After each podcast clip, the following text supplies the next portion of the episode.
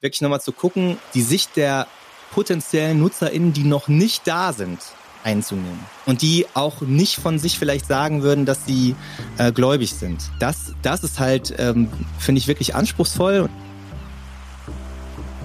Die große Gefahr, die ich einfach sehe, ist, dass es eigentlich nur eine Reorganisation ist. Also wir sortieren die Sachen, die da sind, halt anders. Und da sage ich, wenn es das nur bleibt, dann ist es wirklich nur, dann ist es eine klare Verwaltung des Niedergangs.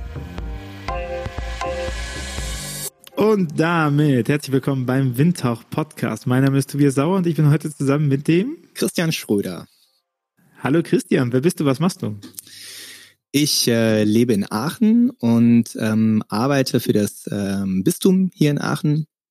Ähm, so beschäftige mich vor allem mit dem Thema Pastoralentwicklung, Kirchenentwicklung und Innovation. Und das ist so mein Hauptjob. Und ich interessiere mich aber auch viel für das Thema Storytelling. Da bin ich auch freiberuflich unterwegs und als Coach auch noch ein bisschen freiberuflich unterwegs. Und äh, ja, deswegen sind das beschreibt so, glaube ich, die Themen, mit denen ich irgendwie viel Zeit verbringe. Und das können wir auch mal transparent machen. Du bist ein alter Hase in diesem Gebiet, denn wir, wir kennen uns, weil wir äh, quasi dieselbe Leidensgeschichte äh, herkunftsmäßig haben. Du hast in Trier studiert, ich habe in Trier studiert. Wir haben uns da aber selber nie getroffen. Stimmt, ja. Und deine Geschichte geht auch ganz schön weit zurück, weil ähm, du ich einfach schon so alt bin. Sag es nur, Tobias. Hm, nein, weil du früh angefangen hast, gute Sachen zu machen. Denn ich glaube, was der irgendwie so, also ich sage ja immer, Progress, is, Progress over Perfection. Ne? Es geht eher darum, auch Sachen immer weiter zu machen und nicht aufzuhören, an etwas zu arbeiten, als dass man eine Sache hat, die besonders gut geht. Also schön, wenn du das hast. Aber ähm, man stellt sich das ja oft so vor, dass man, dass dieser Break-Even, dass man irgendwo hinkommt und jetzt mit Innovation, dass das so was Plötzliches ist. Aber eigentlich hat es ja viel mit Kontinuität und mit viel immer weitermachen und äh, so zu tun. Und das finde ich an deiner Geschichte schon nochmal interessant, weil ich meine, ähm, du hast zusammen mit zwei Kommilitonen damals das Mana-Magazin gegründet. Das kennt keiner mehr heutzutage. Außer das ist auch die, schon eine Weile offline, genau. Ja, aber außer die, die, wann war das herum? 2014, 2015 damit gearbeitet haben? So? Ich glaube, angefangen haben wir sogar noch deutlich früher. Ähm, losgegangen das glaube ich, also ich war auf jeden Fall, ich war glaube ich gerade mit dem Studium fertig. Also es muss irgendwie so 2010 rum gewesen sein, dass wir da gestartet sind mit. Genau, und dann, dann war das so, hat es, also it had a good run für so, für so vier, fünf Jahre, würde ich sagen. Dann haben sich bei uns Sachen verändert und deswegen haben wir es, äh, wollten wir es nicht weiterführen. Aber ja, genau, das war damals, glaube ich, so ein, ähm, in so einer Phase, wo, ähm, wo es noch relativ wenig kirchliche Sachen ähm, auf Social Media gab. Ich meine, Social Media war natürlich auch noch eine, eine völlig andere Welt irgendwie. Da, da machte man noch so Dinge auf Facebook, weil es nichts anderes gab. Ähm, genau, ist aber damals nicht entstanden aus, also wie so oft, wenn Sachen neu entstehen, war irgendeine war eine Unzufriedenheit am Anfang. Und bei mir war die Unzufriedenheit, ähm, dass ich, ich war damals, wie gesagt, gerade mit Studium fertig und ähm, habe mich mit dem, durchaus auch war mich mit dem Gedanken beschäftigt, in den kirchlichen Dienst, in den pastoralen Dienst zu gehen. Und ähm, habe gesagt, es kann doch nicht sein, dass ich eigentlich mehr mehr starke Glaubensgeschichten und Glaubensaussagen in der Popkultur wahrnehme als in der Kirche. Ähm, wie kann das sein, dass das so schlecht ausgeprägt ist, wenn das so ein zentraler, so ein zentraler Punkt eigentlich ist? Ich war damals sehr angefixt über, das war ja so die, die, die war so die Phase, ich komme mir gerade ein bisschen vor wie Opa, der vom Krieg erzählt, aber das war so ein bisschen die Phase, als so dieser große Serienhype anfing, damals natürlich noch so mit DVD-Boxen, die man sich so kaufte, um die durchzugucken, weil es noch keine, kein Netflix und sowas gab. Ähm, Genau, und das, da waren einfach ganz viel so, so kleine Epiphanien da, so kleine Aha-Momente, wo ich irgendwie äh, merkte, dass das erklärt, das sagt mir was über äh, Transzendenz, über Spiritualität, über, über meinen Glauben, ähm, mehr als ich das in der Kirche je erlebt habe. Und in, in dieser Spannung ist irgendwie der Impuls entstanden, darüber zu bloggen. Ähm, und ähm, damals bloggte man noch ganz klassisch. Und dann haben wir eben dieses Mal Magazin begonnen. Ich habe gerade nochmal nachgeguckt. Netflix ist 2014 in Deutschland an den Start gegangen. Ne? Also das war der Zeitgeist, dass man auf einmal Sachen durchgucken konnte, auch am Stück und nicht nur warten musste, bis die irgendwo im Fernsehsender ähm, zur Wiederholung liefen und so. Und ich finde, Mana ist nochmal auch spannend und diese Geschichte und wenn wir auf Progression gucken und wie entwickeln sich Sachen weiter, hm, weil es ohne das Mana-Magazin, glaube ich, auch nicht so einen guten Start fürs Ruach-Netzwerk gegeben hätte, weil einige, äh, also A, ab dem Moment, wo ich mich da, äh, gesagt habe, hm, vielleicht sollte ich mal meine meine kreative Energie nicht nur in, in Quatsch reinstecken, sondern auch mal mit meinem Studium verbinden, also auf Science Slam gehen etc. Und wenn man dann gegoogelt hat, war Mana etwas, was kam. Dann kam die Expedition vom Florian Zubetzko, das war das, was man noch gefunden hat, aber das, dann hört es auch schon schnell auf. Ne? Kirchhof 2 hat man noch gefunden, aber dann hört es auch schnell auf mit irgendwie digital affineren äh, Kirchenentwicklungsprojekten. Und äh, als wir damals mit Dreifach Glauben gestartet sind, kamen ja tatsächlich auch einige, die gesagt haben, ja, ich habe schon mal für Manna geschrieben, das mache ich, ne? So die Connections und ähm, auch die, die Jugendarbeit, die du vorbereitet hast mit Kafana um, mit der äh, mit den Jugendfreizeiten etc., was ja auch in der Sache ist, sind ja nachher auch äh, äh, Pools gewesen, wo zum Beispiel äh, Lisa, äh, schöne Grüße an dich, und, und Jonas, die halt relativ schnell mit dabei waren, im Netzwerk mit dazukommen. So, also ich glaube, mir hat mal jemand gesagt, äh, Konservative sind sehr gut darin, progressiv die Tradition abzusprechen. Und ich finde, in diesem, in diesem Kontext sieht man nochmal, wie, wie wichtig eigentlich so ein Traditionsbewusstsein ist, für wo man eigentlich herkommt und was man macht, um sich klar zu machen, ich bin nicht der Erste, der irgendwie Kirche und Glaube gut denkt, sondern man steht immer so ein bisschen auf, auf Giganten oder auf Vorarbeiten und das ist ja voll gut, wenn man ja zeigen kann, hey, im Prinzip seit 2010 arbeiten wir da dran, ne? Und so, wir sind unterschiedlich eingestiegen, wir haben unterschiedliche Abbiegungen irgendwo genommen, aber ähm, ich bin nicht alleine mit diesem Thema. Ja. Also ich mag da als, als säkulare Analogie ja total gern äh, den Coaching Tree. Äh, das ist ein bisschen aus meiner Leidenschaft für, für Football oder generell für US-Sport irgendwie rausgekommen. Da ist es total oft so, dass ja Leute, die waren irgendwo dann mal, die sind halt, also jeder, jeder Mensch, der als Coach hast du einfach in, in diesem Sport ja einen sehr hohen Einfluss auf die Art, wie gespielt wird, weil das eine Sportart ist viel stärker, als das zum Beispiel jetzt im Fußball der Fall ist, wo du einfach durch die Art, wie du es angehst, ähm, letztlich inspirierst, weil du eigentlich neue Lösungen für Probleme suchst. Und ähm, ich finde das das Schöne an diesem Bild mit diesem Coaching Tree, dass das nicht so ein, ja, das sind jetzt die großen Mentoren und das sind die diese diese Überleute, an denen sich dann alle orientieren, sondern das ist echt so, da haben sich dann Wege geschnitten. Also Coaching Tree, also der der Baum, der quasi nach unten geht, ist eher so, ah, da hat jemand mal eine Zeit lang bei jemand anders im Staff gearbeitet, dann ist er, da hat er wieder sein eigenes Ding gemacht und ist weitergegangen, aber trotzdem nimmt man halt Einflüsse mit. Und dieses Bild gefällt mir halt deutlich mehr, weil das nicht mit so ja mit so Überfiguren, die da irgendwie total prägen. Das ist ja so theologiegeschichtlich auch irgendwie so total ausgeprägt, wer dann jetzt immer da die einflussreichen Sachen gemacht hat. Und das setzt mir die Leute zu sehr auf den Sockel, während dieses andere Bild eher so ist, ja, ich habe eine Zeit lang ähm, einfach von der Art, wie jemand anders das macht, ähm, äh, ja, mir Inspiration geholt und dann aber in meinem eigenen Stil weitergemacht. Das äh, finde ich irgendwie ein sehr sympathisches Bild. Ähm, und, und, und so würde ich das aber auch auf die lange Sicht sehen. Also sowohl jetzt auf diese Initiativen, wo es jetzt um einfach neue Ansätze von Glaubenskommunikation und Innovation in Kirche und sowas geht. Aber auch natürlich, wenn man jetzt den großen Faden aufmacht, finde ich das auch tatsächlich bei kirchlicher Tradition irgendwie so ähm, ein bisschen weg von diesem Leute auf die Sockel stellen, sondern eher, ja, da, das ist eigentlich eine, also ich finde, das ist eigentlich eher eine Kette von Inspirationen als von so, ja, fast magisch inspirierten Weitergaben. Ja, ja und das ist halt also ich meine, deswegen heißt der Wind, äh, Podcast ja auch Windhauch, Windhauch, es gibt nichts Neues unter Gottes Sonne, ne? Es ist halt die Kontinuität, die letztendlich dafür sorgt, dass etwas entsteht.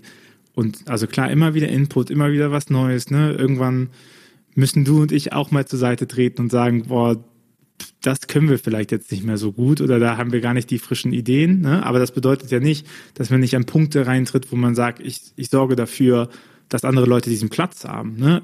Also ich glaube, die, hm, die Fähigkeit zur Hintergrundarbeit ist super, super entscheidend. Ne? Wen empfiehlst du, wen unterstützt du, ähm, welche, we, wem schenkst du mit deiner Reichweite, indem du Aufmerksamkeit auf die Person lenkst. Das ist eine nicht zu unterschätzende hm, Macht, die man auch hat in solchen, in solchen Konstrukten. So, und ich finde, das ist, das, das macht mich, also nicht, nicht das macht mich, sondern ich äh, glaube, man, man braucht dafür auch einfach eine Demutzeitung, weil man sehr schnell, wenn man natürlich berät oder wenn man ne, als Expertin eingeladen wird, hat man ja das Gefühl, dass man persönlich die beste Meinung hat, die dazu ist. Und ich glaube, es gehört auch mit zu einem Berufsstand, dass man auch davon überzeugt ist, dass man die beste Meinung mit hat. Aber, und, aber gleichzeitig zu wissen, man ist nicht die erste Person, die das hat, und man wird nicht die letzte Person sein, die das hat. Und, und ich glaube, das ist so äh, das, das Wichtige, dass es weitergeht, ne? dass man irgendwie dann offen ist für, da kommt ein neues Projekt hin und das neue Projekt hat einen anderen Ansatz und dass man dann nicht sagt, ja, Blogprojekt über Leben schreiben. Dreifach Glauben war ja nicht so viel anders als Manna, nur dass wir uns nicht in der Popkultur aufgehangen haben mit Epiphanien und Gotteserscheinungen, sondern dass wir uns quasi an Tagebuchanträgen aufgehangen und gesagt haben, wo, wo findet das im Alltag statt und nicht, wo findet das in der Popkultur statt. Ne?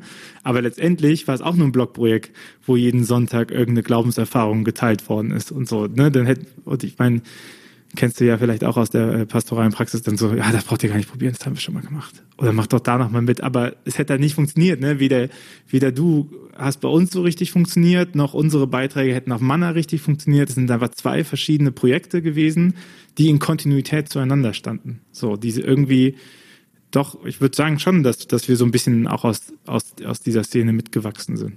Und jetzt stehen wir hier 20 Jahre später.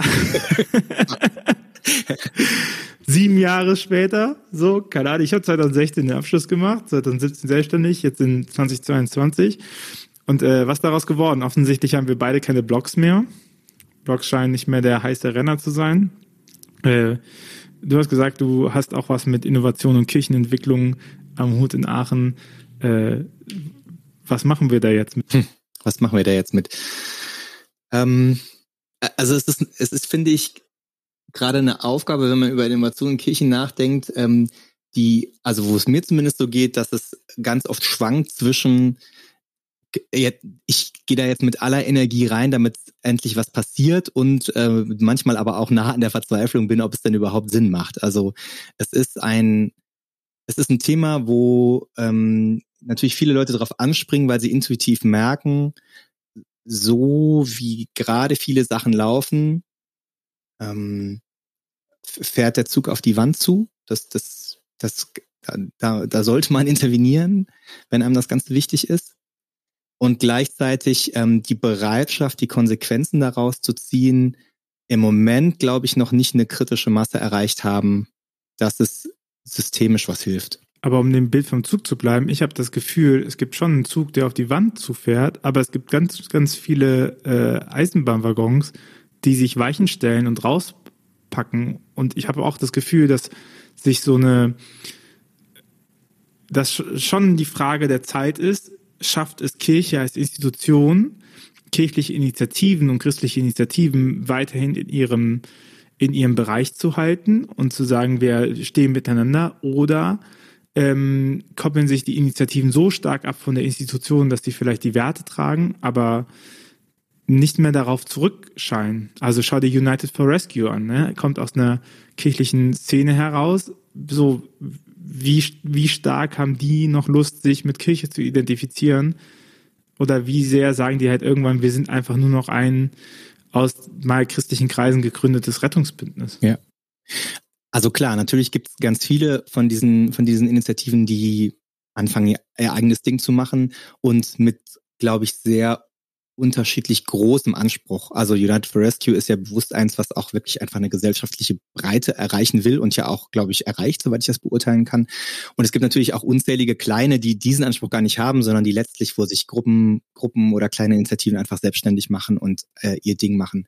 Also es hängt natürlich am Ende am, am, am Kirchenbegriff. Ich bin auch nicht, äh, ich habe jetzt keine Sorge, dass irgendwie ähm, jede Form gelebten christlichen Glaubens in 20 Jahren in Deutschland nicht mehr existiert. Natürlich nicht, ne? Aber die, ähm, ich glaube trotzdem, dass ich jetzt nicht so schnell dabei wäre zu sagen, die großen verfassten Kirchen, mh, hm, die, die kann man, die kann man jetzt ja so in Ruhe sterben lassen, weil ich glaube, dass ähm, noch nicht genau absehbar ist, was, also was man damit auch verliert, beziehungsweise die, dass die kleinen Initiativen im Moment in einem großen Maße noch aus, der, aus den Großorganisationen hervorgehen. Ein Großteil der Leute, soweit ich das überblicke, ein Großteil der Leute, die sagen, ich will in dem Laden nicht mehr, ich mache mein eigenes Ding, sind aber ja eben doch in dem großen Laden geprägt. Das heißt, den Erweis, dass die Initiativen sozusagen die Sache auch in die zweite oder dritte Generation tragen können, den, den kann im Moment noch keiner erbringen, weil das zu jung ist. Und das, deswegen glaube ich, lässt sich das im Moment auch noch nicht seriös beantworten. Kann natürlich sein, dass das so ist. Und das ist ja so eine These, auch schon seit ein paar Jahren, dass die Zukunft der Kirchen eigentlich eher das freikirchliche Modell ist. Vielleicht ist das auch so. Ähm, aber ähm, ich glaube an der Art, wie bisher die großen Kirchen funktioniert haben, die großen verfassten Kirchen, ist schon noch mal einiges mehr dran, was ziemlich ähm, wirkmächtig ist.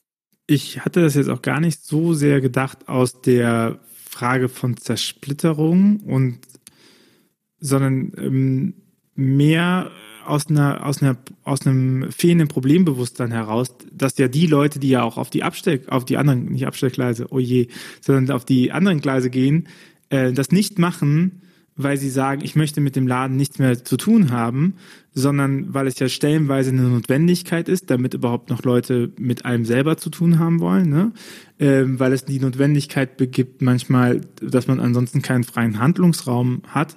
Und die, die spannende Frage ist ja, wie schafft es Kirche mit ihrem Anspruch, also wir sind ja beide, wir sind ja beide katholische Kirche, dann können wir auch mal den katholischen Anspruch, der bedeutet ja Weltkirche, der bedeutet ja et et, der bedeutet ja, wir lassen innerhalb unserer unserer ähm, unserer engen Leitplanken ganz schön viel Vielfalt zu. Also die Ökumene innerkatholisch ist ja deutlich stärker ausgeprägt als die Ökumene außerhalb katholisch, ne? So von der katholischen Kirche aus.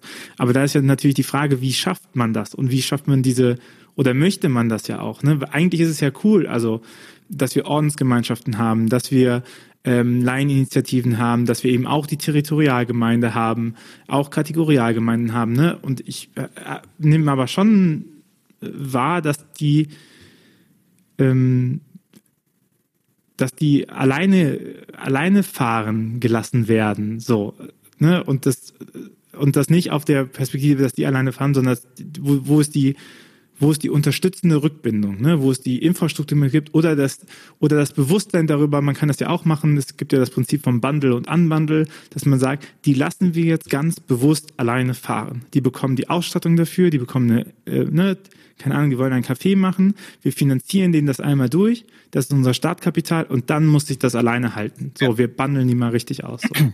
Genau, aber ich glaube, das ist der entscheidende Punkt, dass der, die Transformation, die reden wir, wir reden jetzt ja von Bistümern und Landeskirchen. Ähm, die Transformation, die die vor sich haben, hat aus meiner Sicht so gut wie keine theologischen Gründe. Also bei allem, was äh, da auch äh, theologisch äh, an vielen Stellen irgendwie das behindert oder äh, verstärkt oder so, aber im Kern ist es für mich, aber da bin ich vielleicht auch zu sehr irgendwie Historiker oder so, denke ich mir, das ist eine, das ist eine Veränderung einer Sozialgestalt von, und da geben sich Bistümer und Landeskirchen, glaube ich, gar nichts, einer quasi staatlichen, behördlichen Organisation. Das, und das merkt man ja in allen Diskussionen auch um Veränderungsprozesse, dass, dass die bis in den letzten 100 Jahren so funktioniert haben. Und das ist völlig logisch, dass das langsam geht, weil das dieses System ja nicht vorsieht, dass es Eigeninitiativen unternehmerische Herangehensweisen, neue Ideen gibt, die nicht sofort sozusagen in die Systemlogik inkorporiert werden. Ganz konkret in unserem äh, Bistum, also um es mal an einem Beispiel zu machen, sind wie fast jedes Bistum, jedes Land, jede Landeskirche irgendwie sind wir natürlich auch in so einem Strukturprozess und irgendwie es ist jetzt ganz schwierig, Leuten zu erklären, okay, mh, hm, die die Gemeinde in einem Stadtteil, die bisher oder in einem Dorf, die bisher sozusagen alles angeboten hat, was es in diesem Kontext kirchlich gibt und an die auch alles angebunden sein muss, was sozusagen das jeweilige konfessionelle Label draufkriegt. Ähm, das ist nicht zukunftsfähig, sondern wir gehen hin und es gibt ganz viele kleine Dinge, also sie müssen nicht zwingend klein sein, sie dürfen natürlich auch größer werden, aber die dürfen unabhängig voneinander bestehen. Wir gucken uns dann an, wo Vernetzung wichtig ist, wo voneinander Wissen wichtig ist, wo auch Repräsentation wichtig ist, aber es ist kein, es muss nicht immer zwingend so sein, sondern die Sachen dürfen unabhängig voneinander, voneinander existieren und können trotzdem alle katholisch sein, wenn sie das wollen. So, ne? Also das ist ja eine ganz andere Herangehensweise, die ähm, und, und damit tun sich eben so viele schwer, weil das ja ein, das hat ja das hat ganz viel mit Kontrollverlust zu tun, das hat viel mit ähm, ähm, Verzicht auf Steuerung zu tun, es hat ganz viel mit Zutrauen und Freiheit zu tun. Ähm, und das ist äh, kulturell in, in den Organisationen nicht eingeübt. Das ist aber auch kein Wunder, dass es nicht eingeübt ist. So. Und dann, ich, ich würde dir bei allem zustimmen. Ich glaube auch, dass die Reformprozesse ganz stark daran knapsen, dass die nur negative Narrative haben, die sie erzählen und die bedeuten halt, wir haben keine Priester mehr, wir haben kein Geld mehr, wir müssen größer werden, wir müssen sparen. So und dass dann nicht irgendjemand sagt, geil, habe ich Bock drauf, mache ich mit, ne, weil das klingt halt alles nach Arbeit. So und äh, positive Reformargumente gäbe es schon. Hm, und ich glaube, ich würde, ich würde dir schon zustimmen, auch zu sagen, ja, das hat, ist jetzt nicht theologisch geprägt, diese Reformprozesse, dass jemand gesagt hat, oh, wir haben uns ecclesiologisch weiterentwickelt und wir, wir kommen zu dem Stand, dass wir das so ändern müssen. Und da ist, glaube ich, aber auch dann der Knackpunkt drin, wenn man halt sagt, man baut äh, von der staatlichen Behördenstruktur hin zu seiner Netzwerkstruktur und man macht das, das Selbstverständnis als katholisch und auch, man kann das ja einmal mit Geld regeln, dass man halt eine Förderungsstruktur macht, ne? Also gerade im Kapitalismus ist Geld ja ein unfassbar krasses Mittel, um, ähm, um zu regulieren und zu fördern, so dass man sagt, der katholische Kindergarten zeichnet sich dadurch aus, dass er eben Mittel aus der katholischen Kirche auch noch bekommt. Ne? Wo ich aber, glaube ich, das Hindernis nochmal sehe, ist die Frage, wir wissen ja gar nicht, wer wir sind. Was bedeutet denn katholisch sein? Außer jetzt die Geldfrage, ne? Und wenn man jetzt was katholisch sein ja ganz gerne macht, ist ja irgendwie dieses Anderswort mit sich nehmen. Das ist anders, aber ich meine, anders ist halt keine Kategorie.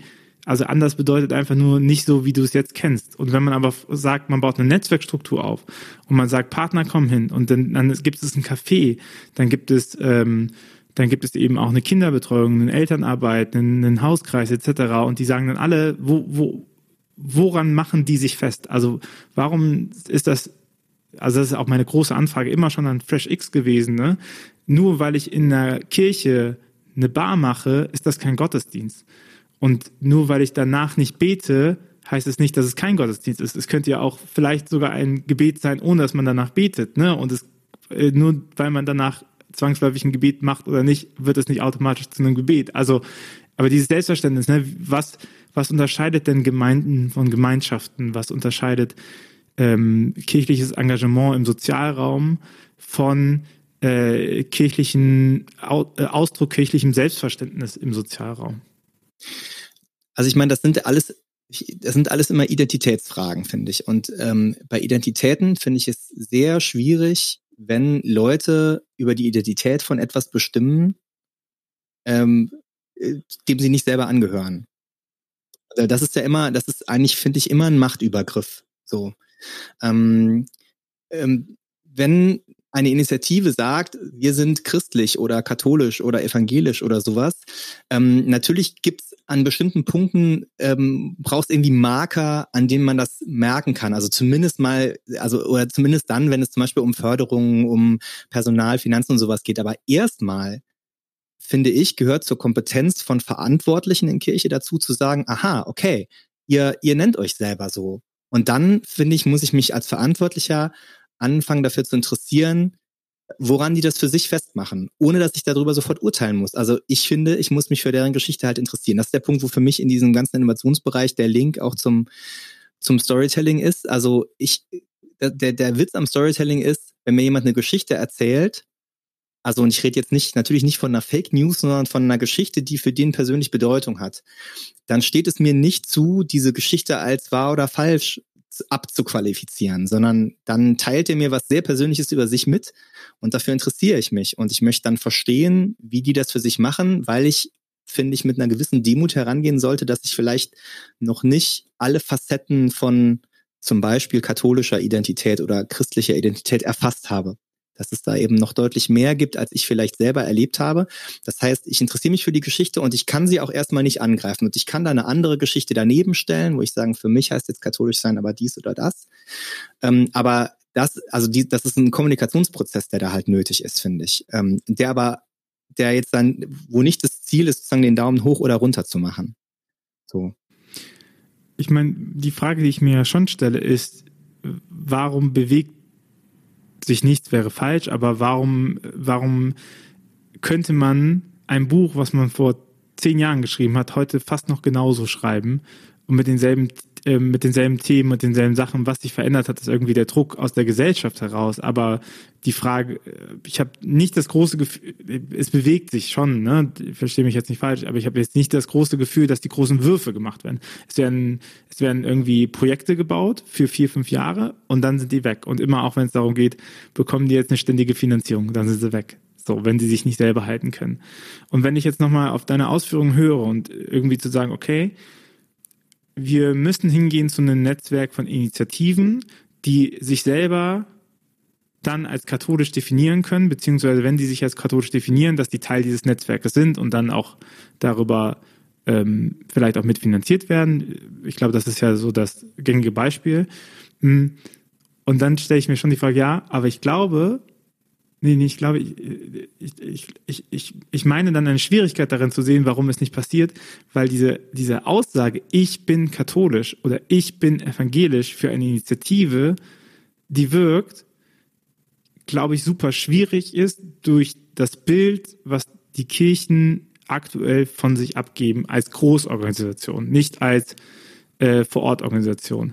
Und das ist ja schon eine harte Krux, weil wenn man sagt, darauf baut nachher das Netzwerk auf, dass es eben Initiativen gibt, die sich selber auch als solches hinzufügen wollen, unabhängig, ob das jetzt die Struktur dazulässt, das ist, glaube ich, noch das andere Thema, sondern die müssen sagen, hey, dieses Café, diese Gemeinschaft, die wir, wir verstehen uns als katholische Eltern-Kind-Treff und nicht oder als christliche Eltern-Kind-Treff und wir werden gerne in eurer Struktur mit dabei. Und ich glaube, diesen Gap zu schaffen, dass Leute das überhaupt wieder sagen wollen von sich, hat ja auch nochmal damit zu tun, nicht mit Identitätszuschreibung, das ist katholisch sein, sondern mit äh, den Explorationenraum zu eröffnen, was bedeutet es, christlich zu sein. Also, dass, dass die überhaupt die Möglichkeit haben, dass ihr Leben als solches deuten zu wollen. Genau, und die Frage ist ja auch, muss, müssen die das denn tun? Also, ich, ich, also eine Organisation darf sich ja auch total freuen, wenn es eine tolle Initiative gibt, ähm, von Leuten, die vielleicht, ähm, also es darf sich natürlich über alle guten Initiativen freuen, aber auch wenn das Leute sind, die selber mit einer, mit einer kirchlichen Prägung oder so kommen, die sich aber jetzt in einem ganz anderen Feld, ohne dass sie jetzt nochmal sich das Label christlich draufkleben müssen, ähm, engagieren, dann, dann darf ich mich doch als Organisation freuen, dass das Leute sind, denen wir offensichtlich äh, irgendwann in ihrem, auf ihrem Lebensweg mal gut getan haben und sie dazu im besten Falle gut getan haben und dazu motiviert haben, sich für was äh, einzusetzen. Ich finde das mit dem mit der Zuschreibung, mit dem Label eigentlich nur dann wichtig, wenn es um die Frage geht, wollt ihr dazugehören oder nicht? Also ich habe gar kein Problem wenn Leute sagen, nee, also, also katholisch würden wir uns jetzt hier nicht nennen. Und selbstverständlich sollte, wenn es jetzt so eine Initiative, wenn es eine Initiative gibt, die das nicht tut, ähm, äh, soll das deswegen nicht heißen, ja, ihr dürft aber das Pfarrheim nicht mitbenutzen oder solche Geschichten. Das, das ist gar nicht der Punkt. Sondern wenn es um die Frage geht, was gehört was will zur Struktur dazugehören? Also da finde ich, das muss ja was Reziprokes sein. Da, das, das würde ich, ich würde niemanden sozusagen vereinnahmen wollen, der sagt, nee, also wir sind keine katholische Initiative, so, das ist breiter, ja. Ähm, und umgekehrt, finde ich, kann man es aber auch nicht einfach so jemandem absprechen, der es für sich in Anspruch nimmt. Das ist der Punkt. Und ansonsten würde ich dir natürlich recht geben, das ist ja eben eins der, der, der, der Probleme, die aber auch nicht so einfach zu lösen sind, weil eben die, die Großorganisationen es echt schwierig machen, Narrative zu entwickeln, wenn sie nicht selbst erlebt sind. Also wenn die Leute nicht auf eigene Erfahrungen zurückgreifen können, ist es gerade sehr schwierig, ähm, Narrative aufzumachen, die Leuten sagen, das finde ich, das finde ich gut, da möchte ich dazugehören. Weil ja auch die Härte, mit dem das negative Image trifft, leider schon schon auch strukturell schief läuft. Ne? Also Leute, die an der Basis arbeiten, Erzieher in, in Kindergarten, die bekommen viel mehr mit, äh, wie, wie sich das äh, negative Image von Kirche eben auch zeigt in der Gesellschaft, als Leute, die halt äh, in geschützteren äh, Milieus unterwegs sind, ne? Und sich da vielleicht an, äh, berufsbedingt wenig Kontaktfläche zu äh, zu der Straßenbevölkerung oder sowas mit. Ich will jetzt kein Hoheitsbild aufmachen. Ich glaube, das sind natürliche Milieuprozesse, die da auch mitlaufen. Ne? Aber ich, weil auch die Identifikation höher, läuft. Ich, ich würde mal tippen, dass jemand, der ähm, äh, prinzipiell einen, einen festen Sitz in der kirchlichen Organisation hat und ähm, dafür bezahlt wird, hat ja meistens auch oft ein Theologiestudium hinter sich. Ne? Also der hat auch eine höhere Identifikation mit dem Laden, während halt Leute, die für das christliche Krankenhaus arbeiten, für die christliche Kita arbeiten, ja auch eher nochmal sagen, ja, das stimmt, warum gebe ich mir das jetzt eigentlich? Und, und, und dann ist auch das Gefühl davon, was das für Auswirkungen hat, was auch für gesellschaftliche Auswirkungen hat, viel, viel krasser. Also ich weiß noch, wie ich auf den Science Slam gegangen bin und habe mir, gut, wenn ich jetzt sage, ich bin Theologe, das wird jetzt, ist jetzt nicht die beste Line bei Tinder, das weiß ich auch. So, aber wenn du dann einmal mitbekommst, wenn du von einem naturwissenschaftlichen studentischen Publikum bist und sagst, ich bin katholischer Theologe und die dich angucken, so ein Stöhnen durch den Raum gehst, als ob, du, als ob du gesagt hast, und übrigens, ich rauche jetzt gleich noch mal eine Pfeife Crack, so, also, das ist, das ist schon nochmal was anderes, auf diese fremden Bühnen zu gehen und das zu machen. Ne? Das bekommst du in der Fakultät nicht so krass mit. Also ich zumindest habe das nicht so krass mitbekommen. Ja. Ja, ich habe damals ein zweites Fach studiert, das war mal so ein bisschen der Reality-Check dann. Oder? Äh, aber gut, es kommt drauf an. Ich finde halt, natürlich sind Leute, die, äh, also stimmt natürlich, was du sagst, die Identifikation ist oft natürlich noch mal höher, wenn man jetzt äh, so einen theologischen Background hat und gleichzeitig weiß ich nicht, ob ich müsste man jetzt halt zum Beispiel eine, eine Erzieherin oder eine, eine Ärztin am kirchlichen Krankenhaus oder so fragen, wenn ich mich halt irgendwo vorstelle, wenn ich, also ich habe manchmal ein bisschen, ich, das ist alle, die irgendwie Theo studiert haben, kennen dieses, dieses WG-Party-Problem, ne? Also wird man gefragt, was man halt studiert, oder wenn ich heute irgendwo gefragt werde, was machst denn du beruflich? atme ich schon immer noch mal durch und überlege mir, ob das jetzt ein Kontext ist, in dem ich gegebenenfalls auch die Folgediskussion, die das nach sich zieht, in Kauf nehmen möchte. So, ne? Da kann ich halt, wenn ich jetzt ein, wenn ich zwar bei einem kirchlichen Träger arbeite, aber in, in Anführungsstrichen unverdächtigen Beruf habe, vielleicht leichter ähm, mit. Wie schnell aus dir dann wieder der Historiker wird, gell? Ja, ich nee, also äh, ich, ich, ich sage das natürlich, wie es ist, aber ich, ja. sage es meist, ich sage es in der Regel auch so, dass äh, irgendwie deutlich wird, ob man mich dazu jetzt noch was fragen darf oder ob das einfach jetzt eine Information ist, die jetzt. also nicht in jeder Situation habe ich Lust, da jetzt ähm, in, in, in tiefe Diskussionen einzusteigen. Das geht auch nicht immer. Ja, und da sind, aber da sind wir ja genau bei diesen Formen von Identitätskrise, ne? Und wenn, wenn wir jetzt nochmal das, was wir jetzt miteinander besprochen haben, rekapitulieren, dann bedeutet ja, die Innovationskrise von Kirche ist eine Identitätskrise von Kirche, weil sie weder weiß, wen sie mitmachen lassen möchte, noch weiß, wer sie eigentlich sein will, nicht den Mut hat, sich von anderen erklären zu lassen, wer sie ist und selber nicht mehr vielleicht auch die gesellschaftliche Kraft hat, selber zu definieren, wer sie ist. Weil wenn man sich überlegt, wer gibt im Moment das Bild von Kirche vor, dann ist das nicht Kirche. Ne? Und auf der anderen Seite aber die Leute, die, das zeigen ja die Kirchenaustrittsstudien, die Leute, die junge Erwachsene sind und nicht mit dem ersten Gehaltsschicht ausgetreten sind, sind maßgeblich Leute, die, die von Kirche geprägt worden sind, weil sie in Jugendverbänden waren, weil sie gute Jugendarbeit hatten, weil sie einen guten Rallye-Lehrer hatten, etc. So, und das ist ja schon nochmal bemerkenswert, wenn man, wenn man die Innovationskrise von Kirche auch auf die Identitätskrise von Kirche zurückführen kann. Also spielt sicherlich rein. Also es ist ein weiterer Faktor für die Innovationskrise neben der, neben sozusagen den organisationalen Problemen, ne, dass, dass es natürlich auch immer ein Commitment für Innovation braucht. Also wenn du als Organisation selber innovativ werden willst, jetzt von, von, von privaten Initiativen abgesehen. Ich glaube, es spielt halt ähm, nochmal stärker, würde ich, glaube ich, den Punkt machen, das merke ich auch, wenn wir so Innovationsberatungen machen. Ähm, es ist nicht schwer, auf Leute zu treffen, die was anderes wollen, also die irgendwie sagen, ich möchte, dass irgendwie Kirche anders wird, die können das manchmal auch beschreiben. Was aber sehr häufig passiert, ist, dass sozusagen, dass die aber eigentlich Formen beschreiben, die ihnen vertraut sind. Also ich nehme mal ein Beispiel, sie wollen dann halt, was, was man ja sehr häufig hat, ist, dass es andere Formen von Gottesdiensten geben soll. Ne? Und, und, und ich habe überhaupt, also nur vorab bemerken, ich habe überhaupt nichts gegen diese Initiativen. Also ähm, es gibt es gibt ja tolle to tolle Beispiele dafür. Ähm, ich glaube nur, dass man halt gut gucken sollte, ist das mein eigenes Bedürfnis? Möchte ich, dass es einen Gottesdienst gibt, in dem ich mich wohlfühle? Das ist ein völlig legitimes Bedürfnis und ich würde es niemandem absprechen wollen, genau darauf hinzuarbeiten. Was oft schwerer fällt, finde ich, ist halt sozusagen der, dieser missionale Ansatz der, der, das ist halt zum Beispiel was, was ich halt an dem, an dem Forschungsansatz sehr, sehr schätze, dass ich eben nicht hingehe mit dem, was will ich denn gern für meinen Glauben, sondern ich gehe in einen Kontext, setze mich dem aus und frage dann, was ist hier eigentlich, wie kann ich hier eigentlich irgendwie dienstbar sein? Wie kann ich hier was Gutes bewirken für die Menschen hier? Ich aus meiner christlichen Motivation, die anderen müssen jetzt nicht zwingen, müssen nicht aus einer christlichen Motivation kommen. Das ist halt eine viel anspruchsvollere Aufgabe, finde ich. Deswegen ist es auch so schwierig, an diesen Punkt zu kommen. So, und das merke ich halt in den Innovationstrainings. Also, ne? Wir machen ein anderes Gründertraining. Ähm, übrigens, März, nächste Ausgabe, kann man sich für anmelden. Äh, packen wir euch in die Show Notes.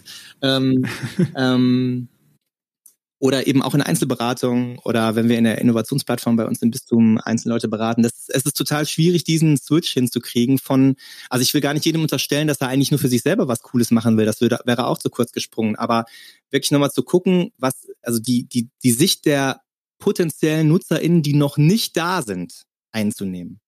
Und die auch nicht von sich vielleicht sagen würden, dass sie äh, gläubig sind.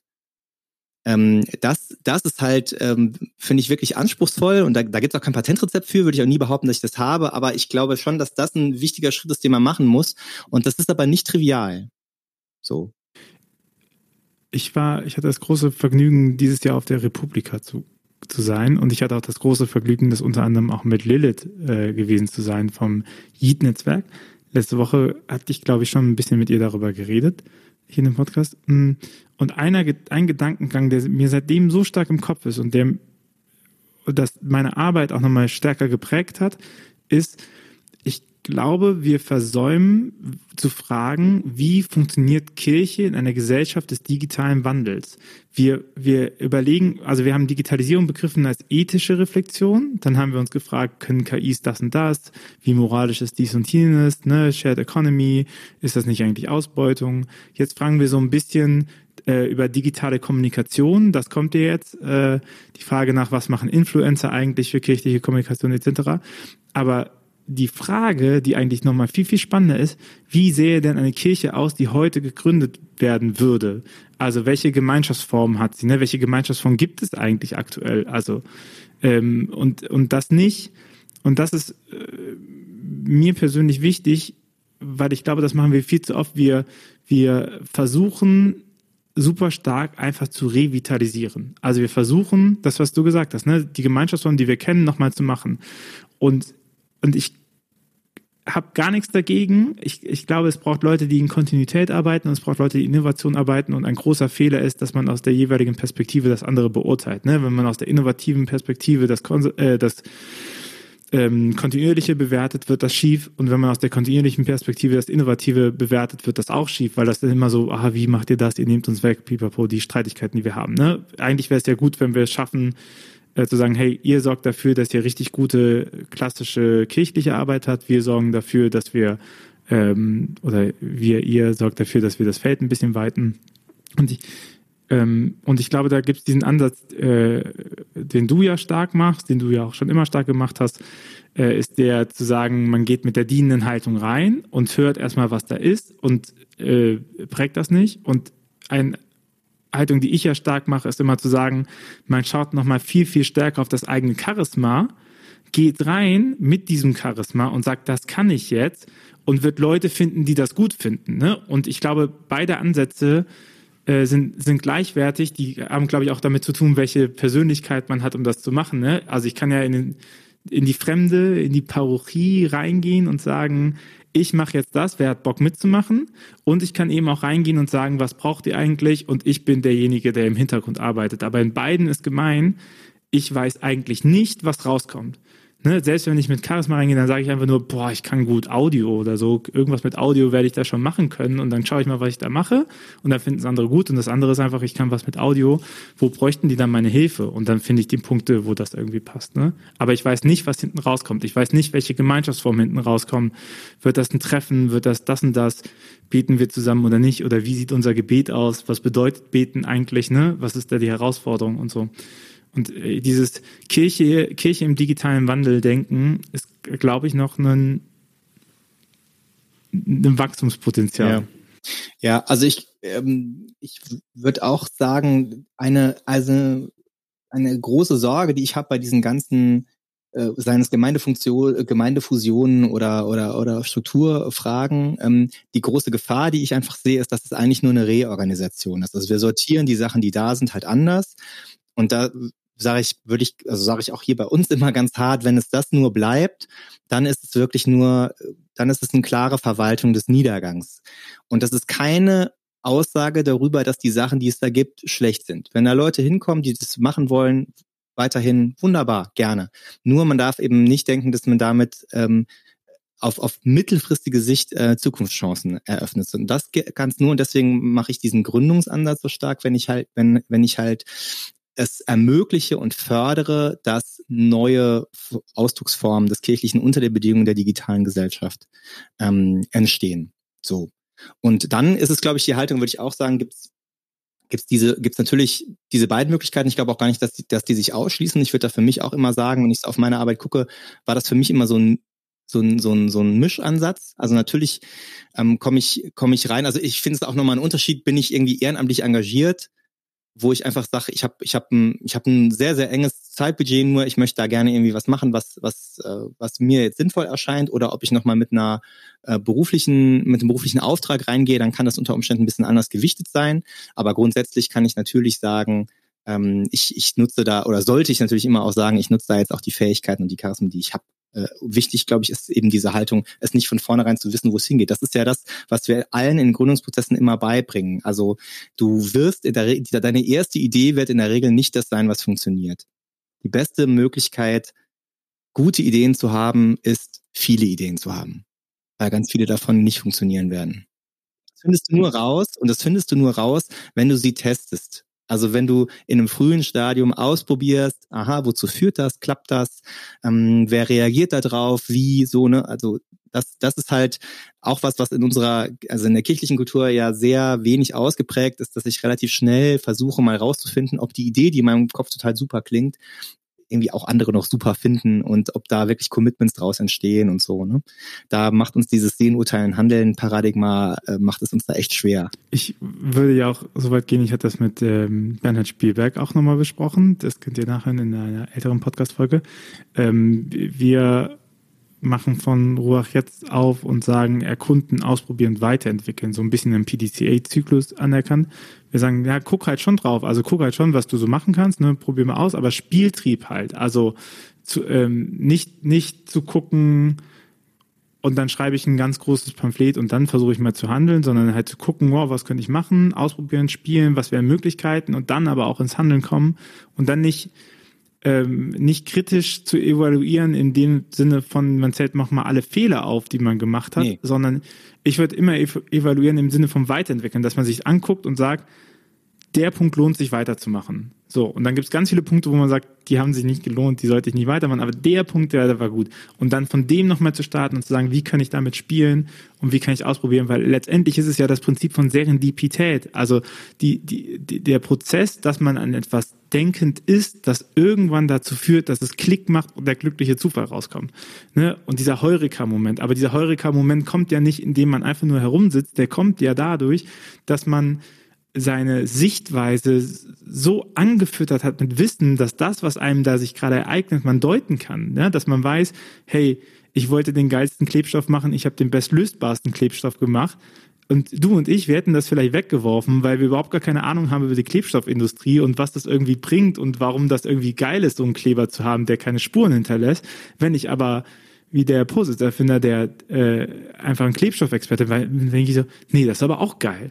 Und, und ich glaube, äh, was viele vergessen, ist halt, dass diese, dieses Klickmoment nicht einfach kommt, sondern dieser Klickmoment das Ergebnis ist von ganz viel Arbeit. So im Startup hat man ja manchmal so diese, diese Rede vom Flywheel ne, die ja auch so sagt, eigentlich bleibst du ganz lange auf einer Ebene und das ist richtig zäh und irgendwann nimmt das, was du machst, so viel Schwung auf, dass du richtig groß drehen kannst, ne? Und so und und, und diese und dafür braucht man, glaube ich, Durchhalte. Wo wir am Anfang von dieser äh, Folge waren, ne? zu sagen, hey, Ruach hätte es nicht gegeben ohne Manna. Und als du Manna gestartet hast, hättest du niemals gedacht, dass wir jetzt mal darüber reden äh, und dass irgendwas dass es vielleicht auch irgendwas mit deinem Job zu tun hat und wo man jetzt so landet, ne? Oder dass es auch es ganz viel auch mit meiner Arbeit zu tun hat und wo ich gelandet bin oder so. Wir hätten uns, wir, wir haben uns ja nicht persönlich getroffen in, in der wunderschönsten, ältesten Stadt Deutschlands so, aber wir hatten irgendwie über dieselben Themen sind wir darüber in Kontakt gekommen. Ja.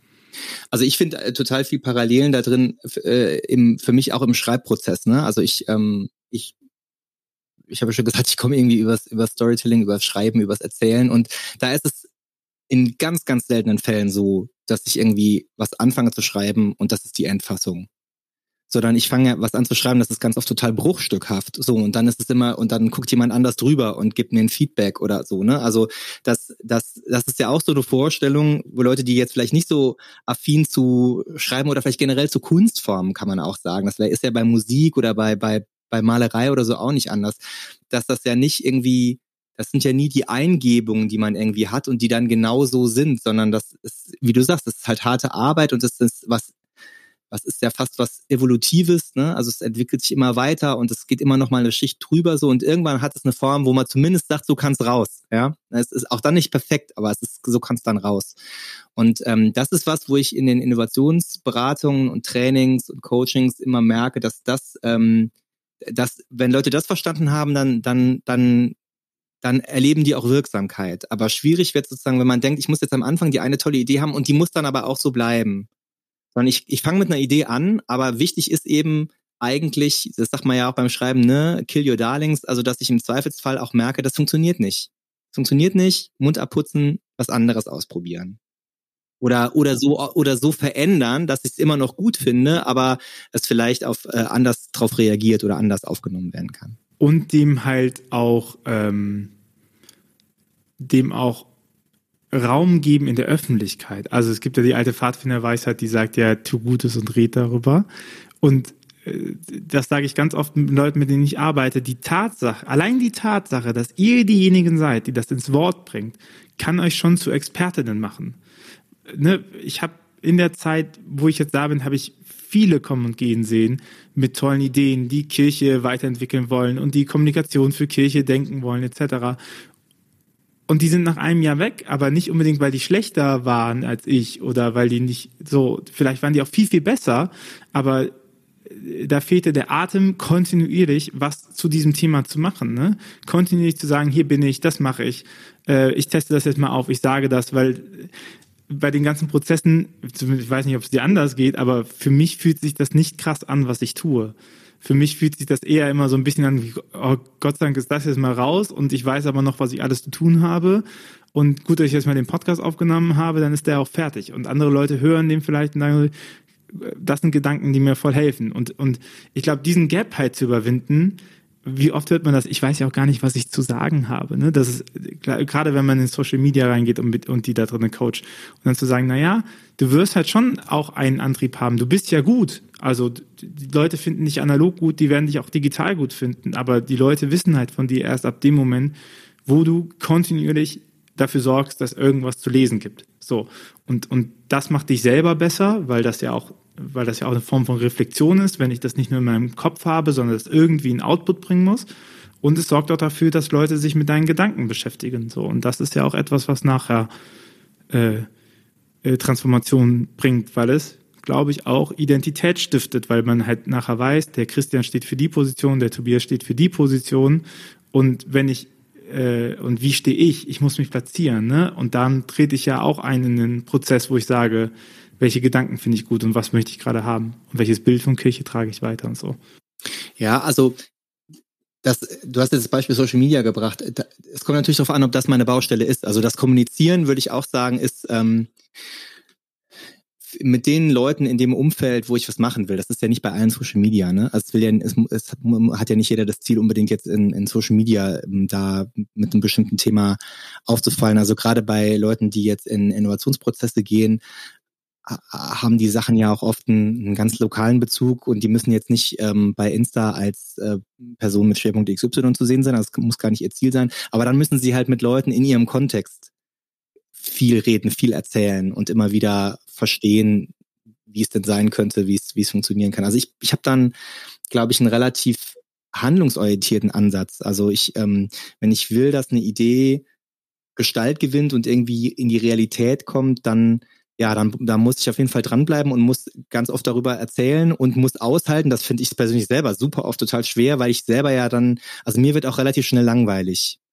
Und relativ oft, äh, also äh, ist es auch so, dass ich denke, kannst du da jetzt immer noch drüber reden? So, das hast du das, hast du demjenigen das nicht sogar schon erzählt oder so. Aber die Chance steigt halt doch enorm, finde ich, wenn ähm, wenn man sich immer wieder auch Feedback zu Sachen einholt, weil weil man dadurch auch merkt, ob ein, ob ein Thema durch ist, ob es das jetzt war oder ob äh, halt wirklich noch ob wir es noch nicht ganz haben, ob wir noch nicht ganz an dem Punkt sind, dass es äh, Realität wird. Und ich meine, da, also ich würde das jetzt nicht auf Social Media nur begrenzen, weil das ist halt, Social Media sieht man halt, dass es so funktioniert und ich äh, glaube fest daran, dass es keine, Misch dass keine Trennung zwischen analog und digital gibt und dass Gewohnheiten, die wir uns auf digitalen Kanälen aneignen, auch Gewohnheiten werden, die wir analog, ist immer weiter, äh, bestes Beispiel WhatsApp und Verabredungen absagen. Ne? Das ist ja etwas, was dich durchträgt, unabhängig, ob jemand WhatsApp hat oder nicht. Und ich ich glaube ja, ich, dieses kontinuierlich daran arbeiten, dass man die Idee, die man hat, irgendwie umsetzt. Und zwar immer auch kleinstmöglich. Ne? Also wenn ich Marathon laufen will, muss ich halt anfangen zu gehen. Dann muss ich anfangen zu joggen. Und dann reicht es nicht, wenn ich einmal die Woche eine richtig krasse Runde hinlege, sondern am besten schaffe ich es zwei, dreimal die Woche, eine kleine Runde auch zu schaffen. So, aber ich muss halt diese Bewegung, diese, diese Bewegung schaffen und diese, diese Progression so. Und das ist viel wichtiger als am Ende zu sagen, hier ist mein, hier ist mein super Artikel. Weil wenn du einen guten Artikel schreibst, ist das irrelevant.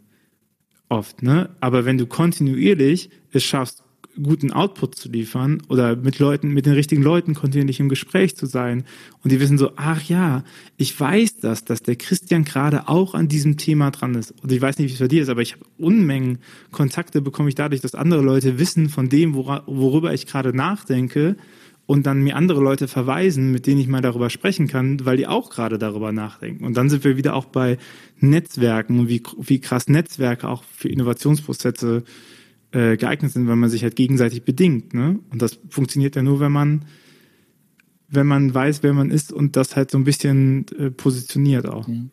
Aber vielleicht äh, schließt sich gerade so ein bisschen der Kreis zu einem zu einem Thema, zu einem äh, Satz, den du vor ein paar Minuten gesagt hast, so mit der Frage, könnte man, man könnte doch jetzt immer noch dasselbe Buch äh, schreiben wie vor zehn Jahren über das, was sich ändern müsste. Also das ist ja das, das ist ja die Sache mit Veränderungen. Ne? Also sie können halt in kleinen Schritten kontinuierlich passieren oder durch was, durch irgendein disruptives Ereignis. Ähm, und im Moment würde ich sagen, ist es so, dass die ganze kirchliche Entwicklung ähm, zumindest aktuell ist es eher das, das, das kontinuierliche. Wir haben, also wir haben natürlich Ereignisse, die sozusagen nochmal so, so kleinere Wasserfälle sind, aber wir haben nicht das, durch diese Finanzierungsstruktur und die einfach die, die, den Aufbau der Kirchen, den wir in Deutschland hier haben, haben wir nicht dieses eine disruptive Ereignis, was, die, was, was den absoluten System Overhaul ähm, verlangt, ja. Aber um ein Beispiel jetzt mal aus dem säkularen Kontext zu bringen, ne, also wie lange reden ähm, Aktivistinnen und Aktivisten davon, dass sich irgendwie der Energiemix in Deutschland ändern muss, wegen Klima und wegen Abhängigkeiten und so weiter. Aber es braucht, so, so, so schlimm wie das klingt, äh, jetzt durch das disruptive Ereignis des Krieges in der Ukraine sind plötzlich, das war damals wie mit dem Atomausstieg, ne, Fukushima, es gibt plötzlich ein disruptives Ereignis, was Entscheidungen ähm, äh, zur Folge hat, die so in dieser Konsequenz vorher nicht erreichbar waren. So, ähm, das muss ja nicht immer durch jetzt, in dem Fall sind das ja beides sozusagen negative Ereignisse gewesen, weil es Katastrophen äh, beziehungsweise ein Krieg war. Das muss nicht immer so sein. Manchmal gibt es, glaube ich, auch positive Ereignisse, die eine Disruption äh, irgendwie äh, herbeiführen. Aber in der Phase sind wir halt gerade nicht. Also wir haben sozusagen den, das, das, das, das Abschmelzen, das, das beschleunigt sich zwar, aber es ist nicht in dieser Weise radikal, dass das System sich komplett in Frage stellen müsste. Wir, wir bewegen uns, glaube ich, auf den Punkt immer mehr zu. Aber du kannst den auch nicht künstlich herbeiführen, glaube ich. So. Und solange du das nicht hast, kannst du, glaube ich, wenn du im, also wenn du sozusagen im System an der Systemtransformation arbeitest oder dich als im System stehend ähm, verstehst, kannst du, glaube ich, eben nur, ähm, also kannst du nur in diesen kleinen Schritten vorkommen, äh, vorankommen und dann ist es eben genau das, was du, was du sagst, ne? Die Persistence, also immer wirklich dran zu bleiben, immer wieder drüber zu reden. Ich merke das jetzt, ich bin, ich bin vor einem Jahr gewechselt aus einer, ähm, aus einer pastoralen Stelle vor Ort, sozusagen jetzt in die, in die Bistumsverwaltung und erzähle da immer, dass ich für das Thema Innovation stehe und ich sehe auch manches Augenrollen, ähm, was da kommt, da jetzt kommt es schon wieder damit. Ich merke aber auch, dass mehr Leute anfangen, mich darauf anzusprechen, dass mehr Leute, dass das Thema präsenter wird, dass Leute mich ansprechen und sagen, könnten wir mal auf Thema X mit der Innovationsbrille gucken und so. Also ich, ich glaube schon, dass das, dass das Folgen hat. So. Aber ich mache mir auch nicht die Illusion, dass das sozusagen jetzt den, den Waterfall-Effekt hat, dass irgendwie durch, durch eine Maßnahme das plötzlich passiert. Also dann, da, das, das ist, glaube ich, aus dem System heraus in der Form nicht möglich. Aber was man machen kann, ist ja be prepared, ne? Winter ja. is coming. So, es geht ja darum, es geht ja darum, Infrastruktur zu schaffen. Genau. Und das wäre ja der, der, positive Punkt, wo Reformprozesse nochmal hinkommen. Wenn man also sagt, man baut die Infrastruktur so, dass die das aushalten kann. So simples Beispiel, ne? Die die Kirchengemeinden, die sowas Simples wie eine Newsletter hatten, haben deutlich höhere Aufrufzahlen auf ihre YouTube-Gottesdienste bekommen. Warum? Weil sie die Infrastruktur hatten, den Leuten das mitzuteilen. Simple as fuck, ne? Und ich glaube, ich glaube, das sich nochmal klar zu machen, ja, ich würde ja immer sagen, Innovation kommt, kann aus, nicht aus einer Struktur herauskommen. Die braucht halt jemanden, der in der Struktur das in die Kontinuität bringt und jemand von außen, der das halt pusht, ne? Weil man, keine Ahnung, ich würde ja meinem Chef auch nicht ans Bein treten die ganze genau. Zeit. Genau, disruptiv kannst du aus dem System raus nicht machen, das geht nicht. Ich, total. Aber, ja. Und ich glaube, was dann halt die Aufgabe im System ist, ist, dass man sagt, man schafft die Infrastruktur, dass man bereit ist, wenn was kommt, ne? Dass man, wenn, wenn eine Initiative ankommt und sagt, hey, wir brauchen jetzt nur noch 5000 Euro, wir haben eine richtig gute Sache, wir können schon beweisen, das ist, dass man nicht dann erstmal überlegen muss, wie sind eigentlich die Finanzierungen für innovative Projekte, die sich noch nicht als katholische Kirche verstehen? Weil ich weiß es von damals, wir haben 60 Euro gebraucht für einen Server für ein Jahr, wir haben sie nicht bekommen. Ihr habt das wahrscheinlich auch privat bezahlt. Ja. Und wenn ich jetzt überlege, hat, seine, hat damals, als es gegründet wurde, das war vor meiner Zeit, seine erste, seine erste Spende auch von, von Privatleuten gekriegt und nicht irgendwie aus der Gemeindekasse. Und das sind so einfache Sachen, ne, wo man sagt, okay, das, das könnte man schon mal hinhauen, ne? dass man Infrastruktur, schafft, dass man bereit ist, wenn sowas passiert, dass man auch reagieren kann. Und ich meine, das kann Kirche, weil ich glaube, es gibt kaum einen zivilgesellschaftlichen Akteur, der so ein krasses Netzwerk und so krasse Ressourcen zur Verfügung hat von seinem Potenzial her. Ne, das muss man auch nochmal einfach klar machen. Also wie viele Leute kommen noch zur Kirche, weil sie was von Kirche wollen? Allein diese Bewegung ist so immens krass, wo jede Firma einen beneiden würde, ne? um, um diesen Strom. Und ich glaube, ähm, das, das lohnt sich auf jeden Fall auch in, in nachhaltige, zukunftsträchtige Infrastruktur zu investieren. Also für mich ist auch mhm. tatsächlich dort liegt für mich die Chance dieser ganzen ähm, ähm, Strukturreform-Dinge.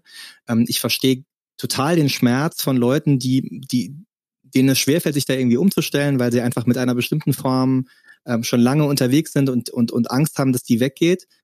Die Chance wird, finde ich, ist genau das, was du sagst, dass man in der neuen Form eben jetzt Wege baut, dass Neues entstehen kann ohne dass es sich, dass es einfach nur eine alte Form abbildet, sondern dass es eine wirklich neue Form sein kann. Und deswegen ähm, arbeiten wir an so Geschichten wie Gründertraining, damit die Hauptberuflichen da fit werden, drin solche Prozesse zu begleiten. Deswegen versuchen wir irgendwie die Projektförderungen so aufzustellen, also nochmal neu zu denken, damit es eben möglich wird, dass es nicht nur irgendwie durch etablierte Gremien ähm, irgendwie vergeben werden kann, sondern dass es da offene, offene Förderprogramme zum Beispiel für gibt, damit nicht eine studentische Initiative irgendwie an 60 Euro scheitert. Ne? So ähm, genau, deswegen würde ich auch sagen, da, man muss das vorbereiten, weil ja eben die Entwicklung auch einfach Fahrt aufnehmen wird. Und äh, wir machen das natürlich, indem wir zukünftig die Academy zur Verfügung stellen. Auf Academy, a c a d e m y.org.jetzt findet ihr dazu schon ein bisschen Infos und je nachdem, wie schnell es wird, findet ihr vielleicht sogar schon ein Anmeldeformular. You don't know, aber auf jeden Fall dieses Jahr noch. Das heißt, da könnt ihr euch nochmal informieren. Und noch ein anderer Hinweis in eigener Sache. Wenn dir, lieber Hörerin, lieber Hörer, liebe Hörerin, dieser Podcast gefällt und du uns unterstützen möchtest, dann kannst du das sehr gerne tun, indem du äh, uns teilst, uns fünf Sterne gibst in all den, äh, all den Formaten. Und wenn du sagst, boah, und jetzt möchte ich euch noch weiter unterstützen, dann hast du die Möglichkeit auf steadyhq.com slash windhauch eine kleine Mitgliedschaft abzuschließen. Das müsste auch unten in den Show Notes verlinkt sein. Ähm, ab 3,50 Euro ähm, ist das möglich pro Monat. Und dann erhältst du ähm, nicht nur diesen Podcast wie alle anderen weiterhin kostenlos und hast ein gutes Gefühl, dass du diese Arbeit unterstützt, sondern du erhältst auch jede Woche eine Zusammenfassung mit den wichtigsten Thesen und Punkten, die im Podcast besprochen worden ist. Und wer weiß, ob du immer Zeit hast, die Sachen zu hören, aber du wirst, äh, hast, bist immer schnell informiert, worüber eigentlich gesprochen wird und kannst dich dann nochmal entscheiden, ob sich die Stunde für dich lohnt oder ob sich die Stunde wann anders lohnt. Oder du bist in paar Monaten dran und fragst dich nochmal, wie war das mit Innovation und Identität und studentischen Initiativen und Infrastruktur schaffen und dann äh, hast du die Sachen, ohne sie nochmal nachzuhören, direkt in deinem E-Mail-Postfach noch drinnen. äh, wie immer gilt, ähm, wenn du kein Geld hast, dann gib das lieber für sinnvollere Sachen aus. Wenn du aber Geld zur Verfügung hast, dann freuen wir uns sehr darüber, denn dieser Podcast braucht auch ein bisschen Zeit und Arbeit, den wir da reinstecken. Und wir freuen uns natürlich sehr, wenn wir ähm, da Unterstützung von dir bekommen. Christian, die letzte Frage an dich. Was wünscht dir von für eine Kirche der Zukunft? Dass sie lernt, bessere Geschichten zu erzählen. Amen. Mit diesem Cliffhanger äh, äh, lasse ich dich. Danke, danke, Christian, für äh, deine Gedanken und dein, ähm, deinen Input, den du mit beigesteuert hast heute. Danke für die Einladung. Und dann äh, hoffentlich bis demnächst. Mach's gut. Ciao. Ciao. Dieser Podcast ist eine Gemeinschaftsproduktion von Ruach Jetzt und der Evangelischen Arbeitsstelle für missionarische Kirchenentwicklung und diakonischen Profilbildung MIDI. Produziert von Ruach Jetzt. Mehr Informationen findest du auf windhauch.ruach.jetzt.